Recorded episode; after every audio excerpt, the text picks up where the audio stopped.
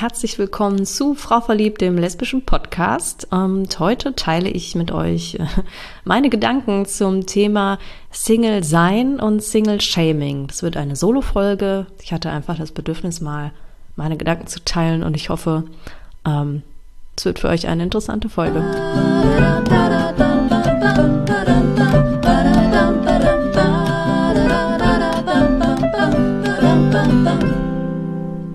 Herzlich willkommen zu dieser Solo-Folge nur mit mir. Ähm, ich habe mir vorgenommen, über ein Thema zu sprechen, über das ich in den letzten Wochen und ach, Monaten immer mal wieder nachgedacht habe.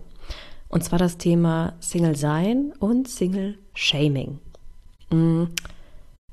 Vielleicht habt ihr es mitbekommen, ist schon ein paar Wochen her. Da habe ich ähm, mal bei Instagram so ein paar Fragen in den Stories beantwortet und eine davon war: Bist du Single? Habe ich natürlich ja geschrieben, wahrheitsgemäß bin ich gerade. Und dann kamen auch ein paar Reaktionen darauf und ich war erstaunt, dass doch einige davon traurige Emojis waren. Also ein Emoji mit einem weinenden Auge oder der so traurig nach unten guckt. Und da habe ich mich gefragt, was soll mir das sagen? ähm, vorweg, mir war schon klar, dass das ähm, lieb gemeint ist, also wahrscheinlich im Sinne von, ah, oh, du bist Single, schade, ich würde dir etwas anderes wünschen. Wobei auch das kann man wiederum hinterfragen, warum man jemanden den anderen Zustand wünscht. Ähm, ja, aber bei mir klingelte halt so der Gedanke, okay, ist das scheinbar bedauernswert, Single zu sein, dass halt äh, Mitleidsbekundungen kommen quasi. Und die Frage habe ich dann auch in die Community zurückgestellt und anhand eurer Antworten konnte ich eigentlich sehen, nein, wir sind uns eigentlich alle ziemlich einig. Ähm, wenn man drüber nachdenkt, es ist nicht bedauernswert. Es ist vollkommen okay. Ähm, und trotzdem fühlt es sich manchmal nicht so an. Und das hat auch Gründe, ähm, die, glaube ich, auch tief gesellschaftlich verankert sind. So viel dazu, wie viel Gedanken ich mir schon dazu gemacht habe ich habe halt auch gemerkt, dass das bei mir selber einfach dann geklingelt hat, ne? dass ich das überhaupt ähm, so wahrnehme wie eine Mitleidsbekundung, sagt ja auch viel darüber aus, was ich vielleicht darüber denke. Ja, und da ich mir vorstellen kann, dass ich nicht die Einzige bin, die vielleicht manchmal mit dem Single-Dasein auch irgendwie struggelt und hinterfragt, was sie da gerade tut, ähm, wollte ich diese Folge aufnehmen.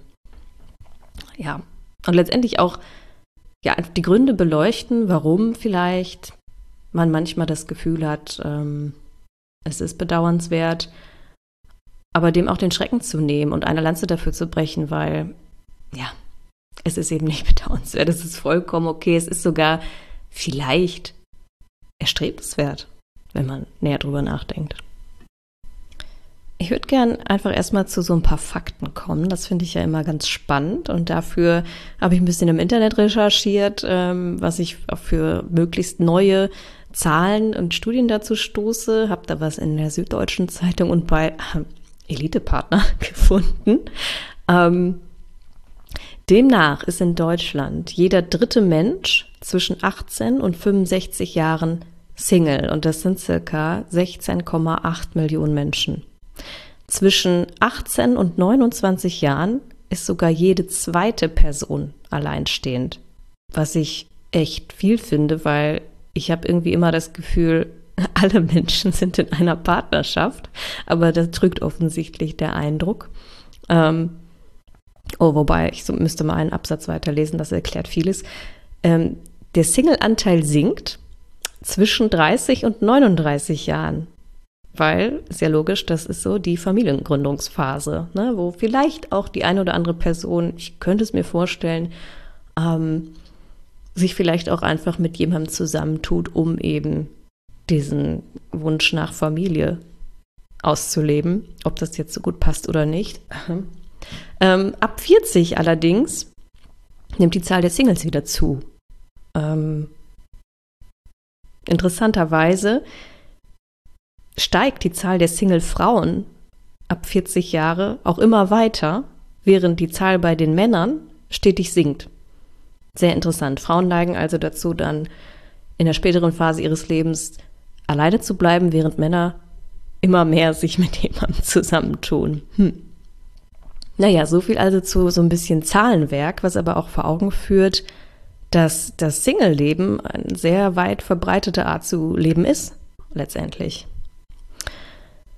Also, wenn wir uns vorstellen, dass es so viele alleinstehende Menschen da draußen gibt und die Annahme im Raum steht, dass die alle wohl bemitleidenswert und unglücklich sind, ist schon ein bisschen vermessen, so rein vom, vom Zahlenwerk. Dann, dann wären wir doch eine sehr, sehr traurige Gesellschaft. Das kann, kann ich mir halt auch nicht vorstellen.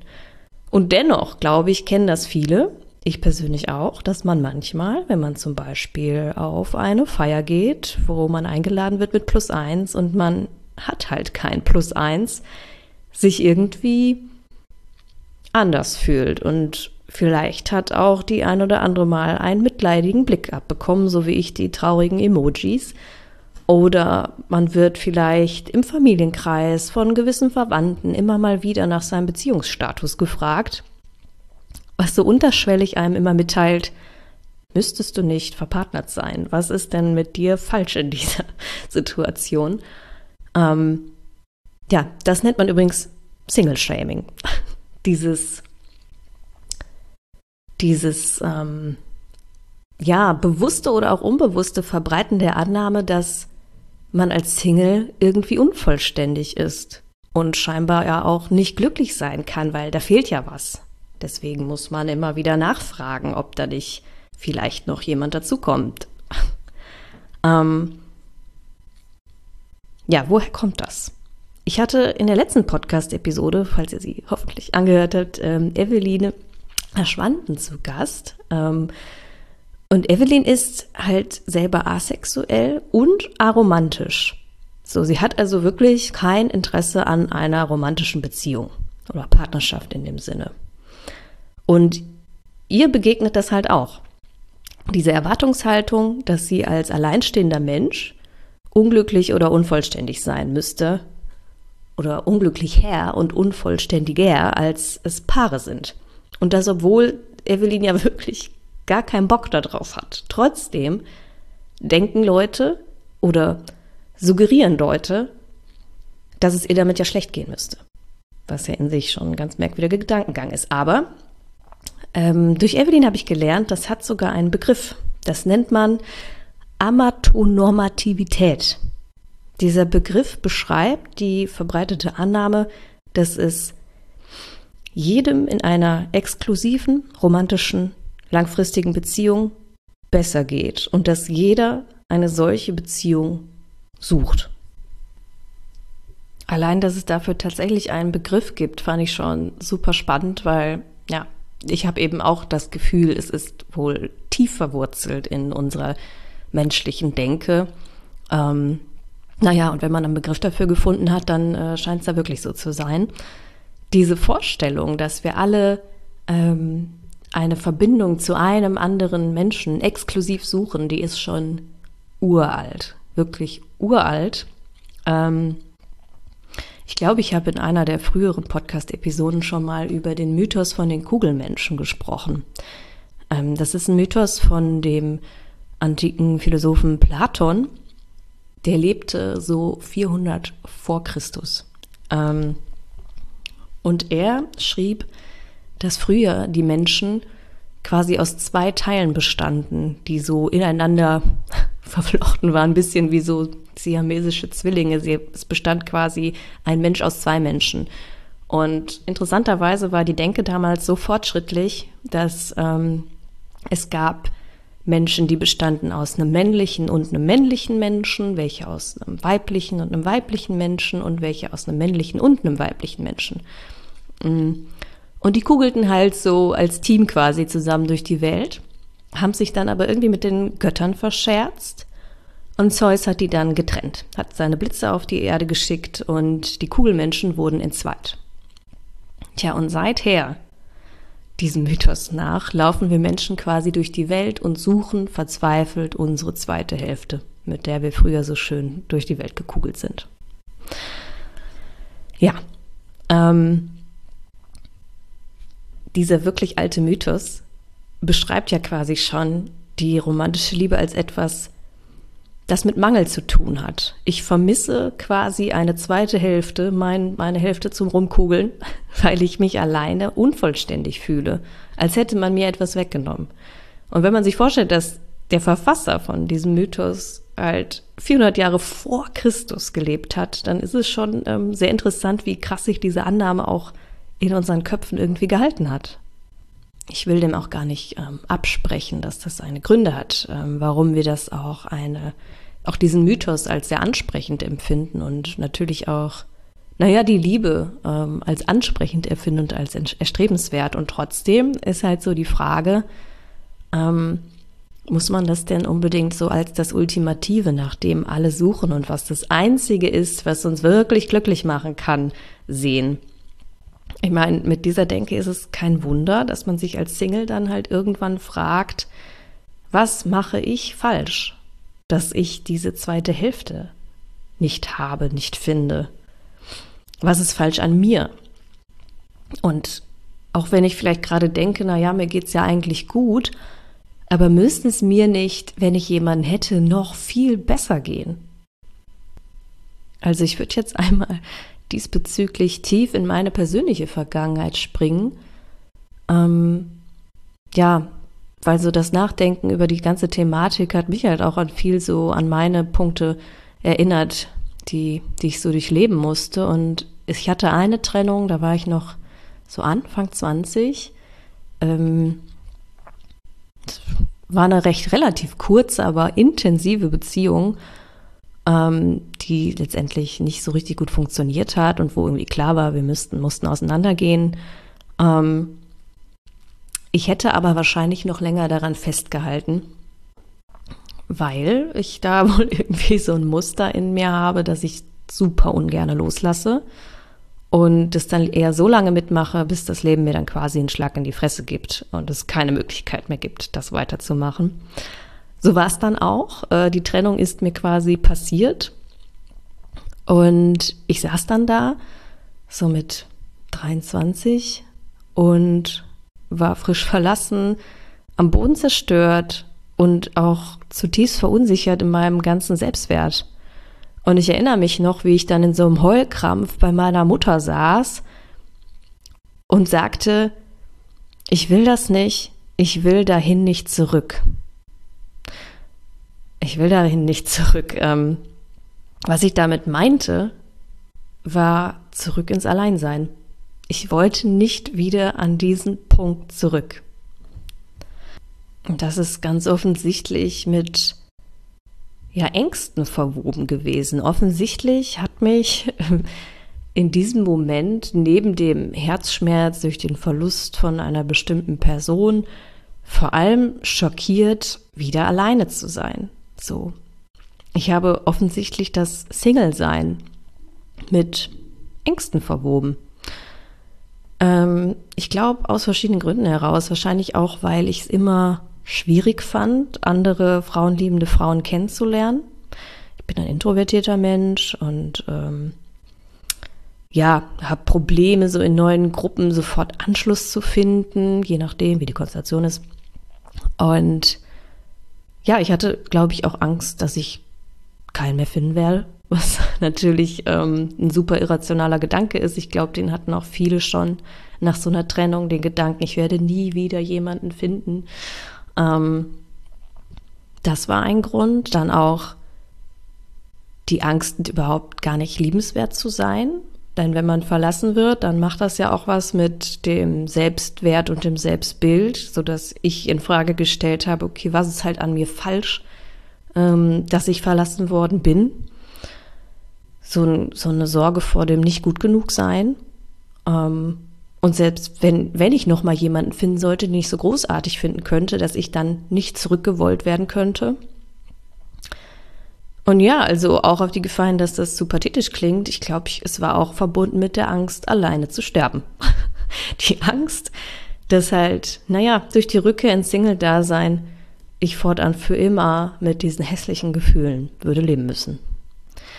Offenbar war halt auch zu diesem Zeitpunkt in meinem Leben dieser Status, in einer Beziehung zu sein und eine Freundin zu haben, wie eine Legitimierung meines Daseins. Also es war sehr eng verwoben mit allem, ja, was mich irgendwie rechtfertigte, was natürlich vollkommen verrückt ist. Also ich habe mich so abhängig davon gemacht, eben noch jemanden zu haben, die quasi bestätigt, dass ich liebenswert bin. So, und das hat meinen Wert quasi mit angehoben, was an sich, wenn ich drüber nachdenke, ja sowas von bescheuert ist, sich seinen Selbstwert abhängig zu machen von einer anderen Person. Aber ja, so war das damals. Und ähm, ja, wenn mir jemand diesen Status quasi wegnahm, die ist nicht mehr in der Beziehung, die hat niemanden mehr, der, der sagt, yo, sie ist es wert, ja, wer oder was war ich denn dann? Das war ein wirklich tiefes Loch, in das ich da gefallen bin und ich bin absolut dankbar, dass mit den Jahren, die seitdem ins Land gezogen sind, offensichtlich doch auch noch ein paar andere Erfahrungen und Entwicklungen dazu gekommen sind. Ähm, denn ich kann sagen, ich habe noch ein paar Trennungen danach erlebt, aber keine hat mich mehr so tief verunsichert.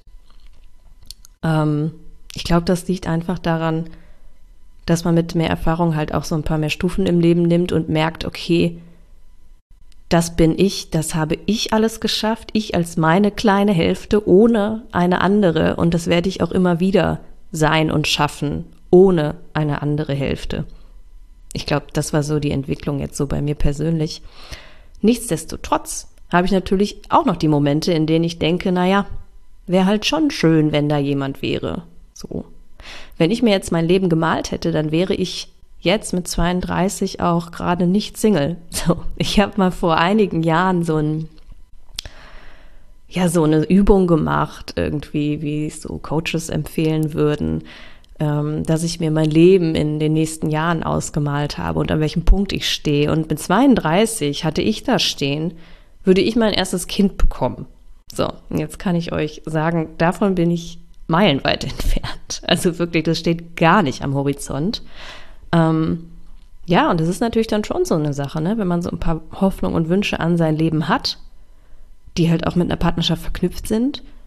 Ähm, ja, dann kommt man schon manchmal an den Punkt, wo man sich fragt, ob man diese Ereignisse wohl äh, überhaupt noch erreichen wird. So, ob das wohl tatsächlich in diesem Leben, das ich hier lebe, noch kommt oder vielleicht eben auch nicht.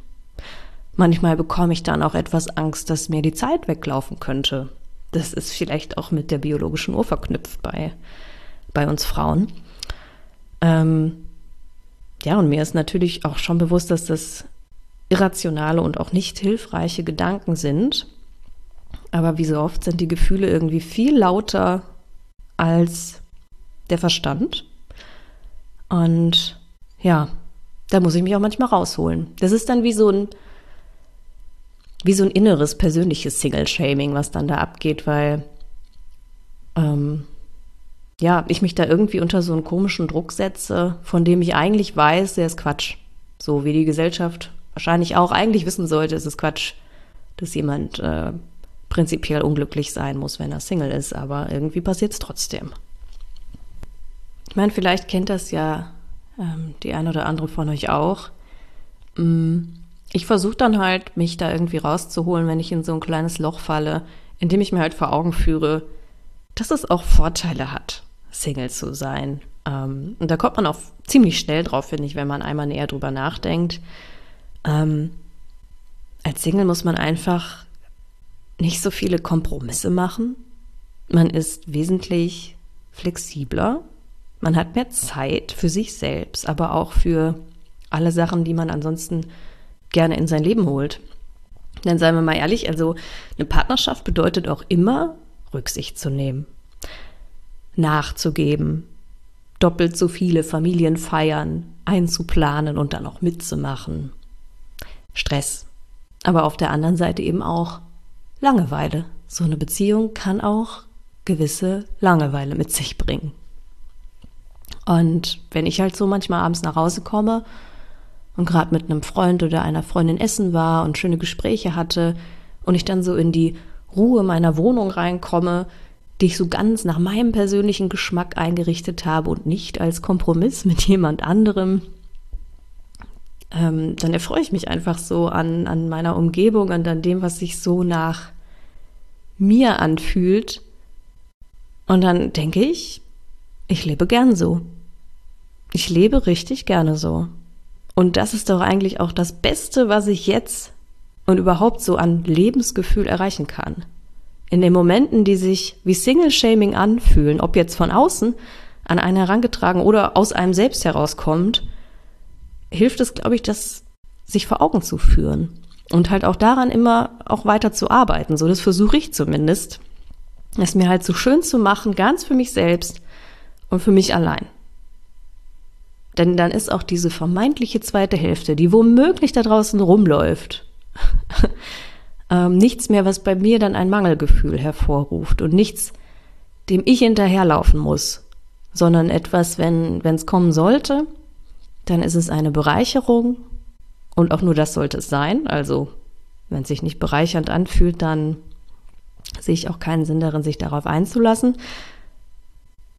Denn auch wenn man alleine lebt und man Single ist, dann muss da kein Mangel sein. Dann kann dieses Leben trotzdem immer noch voller Liebe sein. Liebe für, für einen selbst, Liebe durch Familie, durch Freunde, Haustiere von mir aus oder die Aktivitäten und Hobbys, die einem halt gut tun.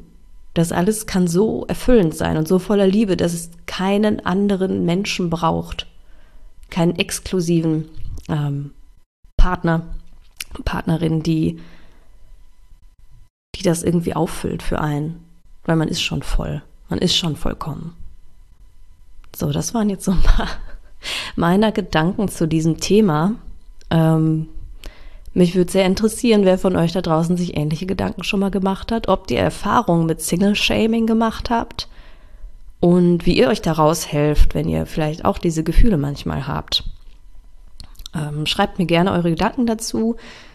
Ähm, ja, und ansonsten wünsche ich euch ganz viel Liebe aus euch selbst, aus eurem Umfeld, natürlich auch von einer Partnerin ähm, und vor allem ganz viele positive Gefühle und Gedanken. Und ja, bis bald.